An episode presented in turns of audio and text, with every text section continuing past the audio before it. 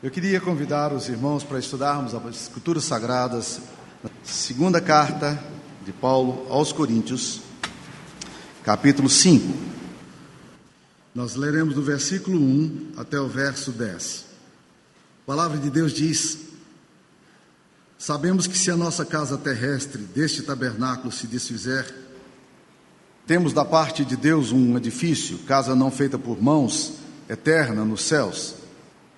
E por isso, nesse tabernáculo, gememos aspirando por sermos revestidos da nossa habitação celestial. Se todavia formos encontrados vestidos e não nus, pois na verdade os que estamos nesse tabernáculo gememos angustiados, não por querermos ser despidos, mas revestidos, para que o mortal seja absorvido pela vida. Ora, foi o próprio Deus quem nos preparou para isso, otorgando-nos o penhor do Espírito. Temos, portanto, sempre bom ânimo, sabendo que, enquanto no corpo, estamos ausentes do Senhor, visto que andamos por fé e não pelo que vemos. Entretanto, estamos em plena confiança, preferindo deixar o corpo e habitar com o Senhor. É por isso que também nos esforçamos, quer presentes, quer ausentes, para lhe sermos agradáveis. Porque importa que todos nós compareçamos perante o tribunal de Cristo para que cada um receba segundo o bem ou mal que tiver feito por meio do corpo. Esta é a palavra de Deus. Eu preguei nesse texto há cerca de oito meses atrás, num momento muito difícil, e preguei um sermão que não era meu. Deixa eu explicar essa história. Foi o momento da, do falecimento do pastor Black. Eu estava orando para Deus me dar uma palavra para trazer à igreja aquele momento de luto. E o filho do pastor Black, o Black Júnior, me enviou é, no WhatsApp uma mensagem dele, baseada nesse texto, que ele tinha pregado nessa igreja, num funeral feito seis meses antes, ele havia pregado nesse funeral. Então eu disse à igreja naquela época: eu não estou pregando um sermão meu, eu estou pregando um sermão do Black para mostrar para vocês o que é que o Black cria, para que, sabendo no que ele cria, nós sejamos consolados. O caixão dele estava aqui na nossa frente e nós saibamos. Então, eu perguntei naquela época, naquela época eu estava orando, eh, falando sobre essa situação e disse ao pastor e à igreja, disse à igreja que o pastor Black, na verdade, cria naquilo, que nós deveríamos ficar consolados com aquilo. Eu preguei o sermão do pastor Black. Mas hoje eu não quero pregar o sermão do pastor Black. Hoje eu quero pregar no mesmo texto, porque estou expondo a segunda carta de Paulo aos Coríntios, mas quero pregar num outro texto, é, numa outra visão. Qual é a visão? Eu queria falar para vocês quatro verdades que esse texto aqui traz para nós. Quatro verdades que são essenciais para a nossa vida, da qual nós não podemos abrir mão. Nós vivemos numa época em que as pessoas afirmam não ter verdade. E eles estão relativizando todas as possíveis verdades. Se você vai para a faculdade ou vai para a escola, ensino médio, você vai ouvir o seu professor dizendo: não existe verdade. A verdade é aquilo que você acha que é verdade. Sabe o que se chama isso em filosofia? Subjetivismo. O subjetivismo diz o seguinte: você tem uma verdade dentro de você. Então, quando você ouve a questão do, do subjetivismo, ele diz o seguinte: a verdade está dentro de você. Não interessa o que as pessoas dizem, você tem que descobrir a sua verdade. Ora, quando você fala dessa forma, você está dizendo o seguinte: não existe verdade objetiva. Nada do que exista fora aí é verdadeiro. A verdade está dentro de você. E é por essa razão que muita gente quebra a cara. Porque acredita que a verdade subjetiva é a, ver, é a verdade. E ela não é. Ela é a sua percepção. É o seu julgamento, mas não significa que seja verdadeira. Segunda coisa, existe também um ensinamento muito comum hoje, que é chamado relativismo.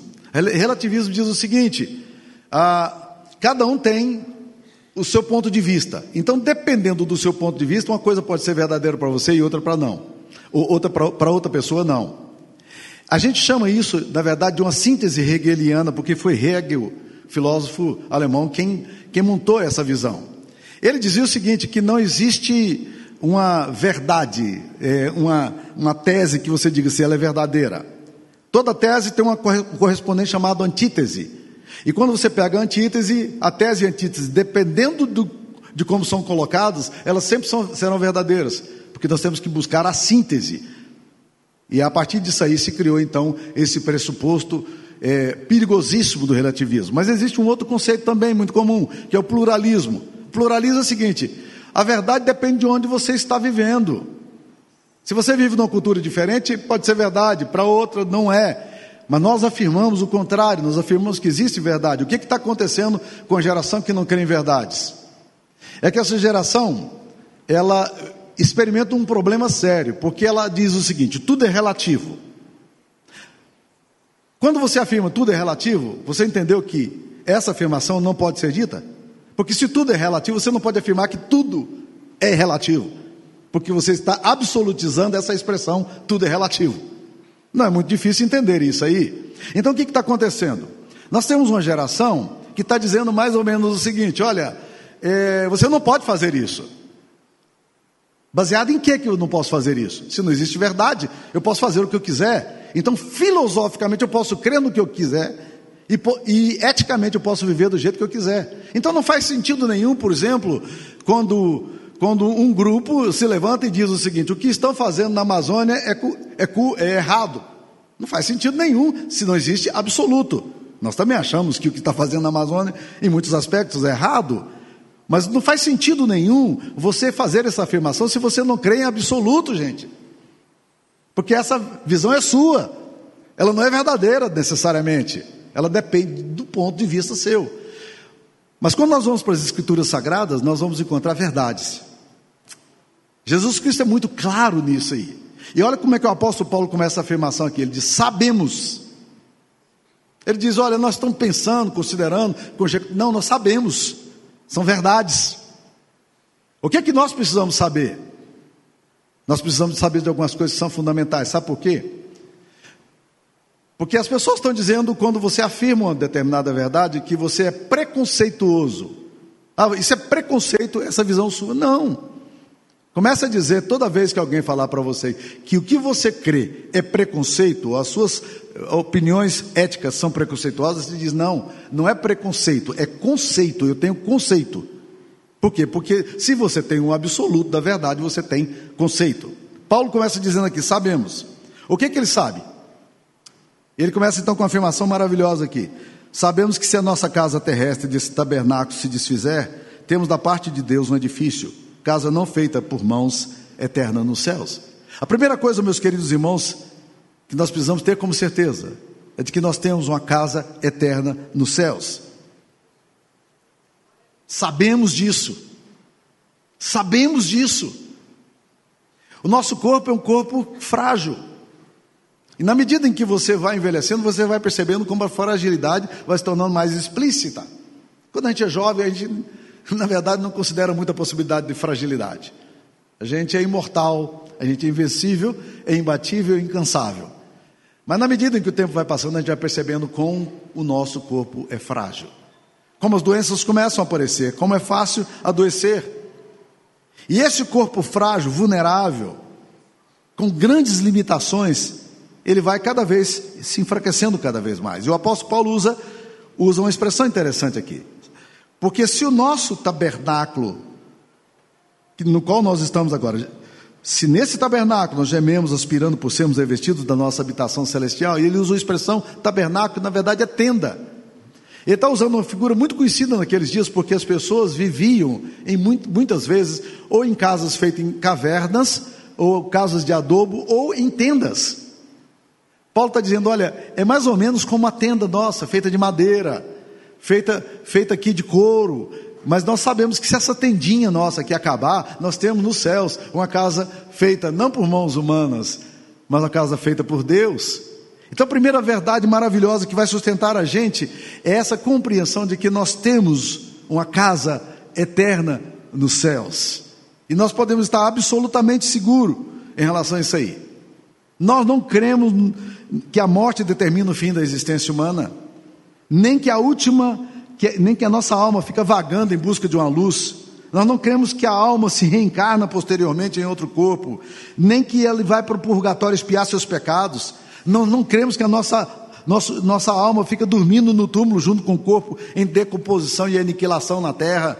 Não, nós cremos na ressurreição dos corpos, nós cremos na vida que é dada por Jesus, e Jesus não deixou nenhuma dúvida para em relação a isso aí. Quando ele viu os discípulos desanimados, quando ele começou a falar da crucificação dele, ele chamou os discípulos de lado e disse assim: Não se turbe o coração de vocês. Crede em Deus, crede também em mim. Na casa de meu pai há muitas moradas. Se não fosse assim, eu não diria a vocês, porque eu vou preparar-vos lugar. E quando eu for e vos preparar lugar, voltarei e vos receberei para mim mesmo, para que onde eu estou, vocês possam estar também. Olha o que Jesus está falando. Eu não quero que vocês fiquem preocupados com isso. Então, a primeira verdade essencial que sustenta a minha vida e deve sustentar o nosso coração é saber que nós temos uma casa celestial, uma casa eterna, que foi comprada pelo sangue de Jesus e foi feita pelo próprio Jesus. Louvado seja o nome dele. A segunda verdade essencial que nós temos nesse texto, meus queridos, vai aparecer aqui no versículo 4. Pois na verdade, os que estamos nesse tabernáculo gememos angustiados, não por querermos ser despidos, mas revestidos para que o corpo mortal seja absorvido pela vida. Presta atenção que é muito interessante o que a palavra de Deus fala aqui. Primeiro, ela evita aquele pensamento platônico de que o corpo é ruim. Durante muito tempo, a cosmovisão grega, ela dominou o mundo e ela dizia que o corpo é ruim, que a gente, que a gente precisa macerar o nosso corpo, destruir o nosso corpo para que a alma possa florescer. Essa não é a visão cristã.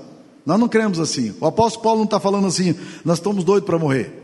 Ele diz: Nós, na verdade, os que estamos nesse tabernáculo, gememos angustiados, não porque queremos ser despidos. Ou seja, na verdade, não estamos querendo morrer, não. Nós amamos a vida, nós amamos a experiência de viver. Deus nos chamou para viver essa vida com plenitude e é assim que nós devemos viver como servos de Deus. Mas ao mesmo tempo ele fala assim: mas nós temos da parte de Deus, nós temos de Deus, da parte de Deus, é uma uma vida que ele traz para nós. E no versículo 5, para confirmar, ele disse: diz, Olha, foi o próprio Deus quem nos preparou para isso, outorgando-nos o penhor do Espírito. O que, que Deus faz para poder garantir para você? Ele, quando você se converte, quando você entrega a sua vida a Jesus, ele te dá o penhor do Espírito. Nós temos sempre falado dessa questão do penhor do Espírito, porque a, a segunda carta aos Coríntios fala muito disso. O penhor é uma garantia. E essa garantia não é paraguaia. Mas melhor ainda, um penhor é uma garantia. E quem dá o penhor para você não é você mesmo. O texto não está dizendo, nós temos um penhor porque a nossa fé é robusta e forte. Às vezes eu canto algumas músicas e nós estamos falando, eu, eu gostaria de dar todo o meu ser a ti. Hoje nós cantamos isso.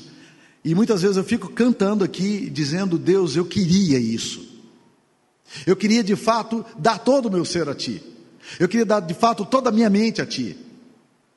Mas muitas vezes eu estou orando aqui dizendo: Deus, me ajude a realmente querer fazer isso. Porque eu sei que o penhor da minha salvação e da minha vida eterna não está em mim. Ela está em Cristo Jesus. Por isso que quando você se converte, ele te dá o penhor do Espírito Santo. Dr. Russell Shedd, uma vez perguntaram para ele: é possível alguém perder a salvação que Jesus deu? Ele disse: depende, depende. Se a salvação foi dada por outra pessoa que não seja Jesus e a garantia seja de outra pessoa que não seja Jesus, você pode perder. Mas se é Jesus quem deu, você não perde, não, porque é Ele que garante isso. O Espírito Santo é o penhor para nós. Penhor é uma garantia. Ele é o avalista nosso. É Ele quem nos mantém. E o apóstolo Paulo está aqui exultando, dizendo que, na verdade, foi o próprio Deus quem nos preparou para isso, otorgando-nos o penhor do Espírito. Ele nos penhorou. Ele nos guarda. Não é maravilhoso isso? Essa é a segunda verdade que eu queria que a gente soubesse que é essencial para a nossa vida. Primeira, que nós temos uma casa eterna nos céus. Segundo, é que nós temos um selo de garantia eterna, que é o penhor do Espírito Santo. Somente a promessa do Espírito Santo pode nos garantir. Terceira promessa que tem nesse texto aqui, aparece aqui no versículo 6 a 8, que diz o seguinte: Temos, portanto, sempre bom ânimo sabendo que enquanto no corpo estamos ausentes do Senhor, visto que andamos por fé e não pelo que vemos. Entretanto, estamos em plena confiança, preferindo deixar o corpo e habitar com o Senhor. Olha o que ele está dizendo: que nós temos uma esperança concreta. Ele fala exatamente disso aqui. Estamos em plena confiança. A obra de Cristo em nós, ela gera duas coisas. Primeiro, ela gera plena confiança. Segundo, ela gera bom ânimo. O bom ânimo é para o tempo presente. O apóstolo Paulo está falando disso aqui. No versículo 6, temos, portanto, sempre bom ânimo. Nós muitas vezes nos sentimos desencorajados, desanimados, injustiçados, frustrados com a vida. E Jesus nunca deixou de nos ensinar sobre isso. Pelo contrário, ele diz para nós: no mundo vocês vão passar por tribulação. Mas tem de bom ânimo, eu venci o mundo. Ele está dizendo: olha, nós precisamos ter bom ânimo. Quando você muitas vezes ficar desencorajado, vai para a presença do Senhor e diz: Senhor, eu preciso de ânimo, eu preciso de coragem, eu preciso de força. Eu estava uma vez ouvindo um pastor muito querido meu, e ele falou uma coisa que foi maravilhosa para o meu coração. Ele falou, ele estava lendo o Salmo 27, e ele diz: Gente, quando vocês ficarem desanimados, vocês vão lá para o final do Salmo 27, que diz o seguinte: Eu creio que, que verei a bondade do Senhor na terra dos viventes. Espera pelo Senhor, tem bom ânimo, fortifica-te. Ele diz: Mas a gente tem que dizer isso, não de uma forma assim, eu sei que eu verei a bondade. Não, vai para o espelho, olha no espelho, pega o texto da Bíblia e diz: Eu sei que eu verei a bondade do Senhor na terra do vivente. Eu sei que a tribulação que eu estou enfrentando agora, eu sei que os temores que eu enfrento agora, eu sei que os medos que eu enfrento agora vão super, ser superados. Eu verei a bondade do Senhor na terra dos viventes. A graça do Senhor vai se revelar na minha história. Eu mais uma vez vou ver o sol brilhar. Esses dias ruins aqui não, não determinam a minha existência. Então isso é bom ânimo. Isso é bom ânimo. Louvado seja o nome do Senhor. A segunda coisa que ele fala é que nós temos plena certeza. Então, meus queridos irmãos, nós temos uma esperança concreta. Quando o apóstolo Pedro vai escrever aos crentes que estavam perseguidos, ele fala assim: olha, irmãos, nós precisamos lembrar que nós temos uma esperança viva, guardada nos céus, imacessível. Uma esperança viva. E eu gosto de pensar na esperança viva, sabe por quê? Porque eu acho que tem muita gente que está aí tendo esperanças mortas. Está crendo naquilo que não pode sustentar. Está colocando a confiança naquilo que não vai estruturar. A nossa esperança é uma esperança viva, nós não estamos caminhando para nada, nós não estamos caminhando para a incógnita, nós não estamos caminhando para a surpresa, nós estamos caminhando com a esperança viva. Nós sabemos que o nosso Senhor Jesus, Ele morreu e ressuscitou dos mortos, Ele vive e governa todos os reinos e toda, todos os reis e potestades. E quando você lê o livro de Apocalipse, uma das verdades maravilhosas que o livro de Apocalipse Alguma coisa está conspirando contra mim aqui, mas vamos lá, em nome de Jesus. Né? É. Foi você não, né, Deina? mas quando nós vamos para o livro de Apocalipse, meus queridos irmãos, uma das coisas maravilhosas que a gente vai encontrar no livro de Apocalipse é o seguinte: todas as coisas estão debaixo do controle de Deus. A história está debaixo do controle de Deus. Os governos estão debaixo do controle de Deus.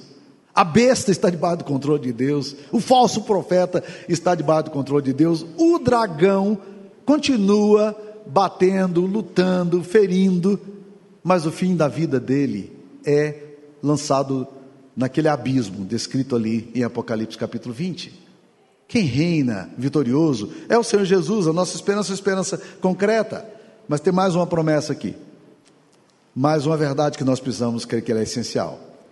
E está aqui no versículo, no versículo 10. Porque importa que todos nós compareçamos perante o tribunal de Cristo, para que cada um receba segundo o bem ou mal que tiver feito por meio do corpo.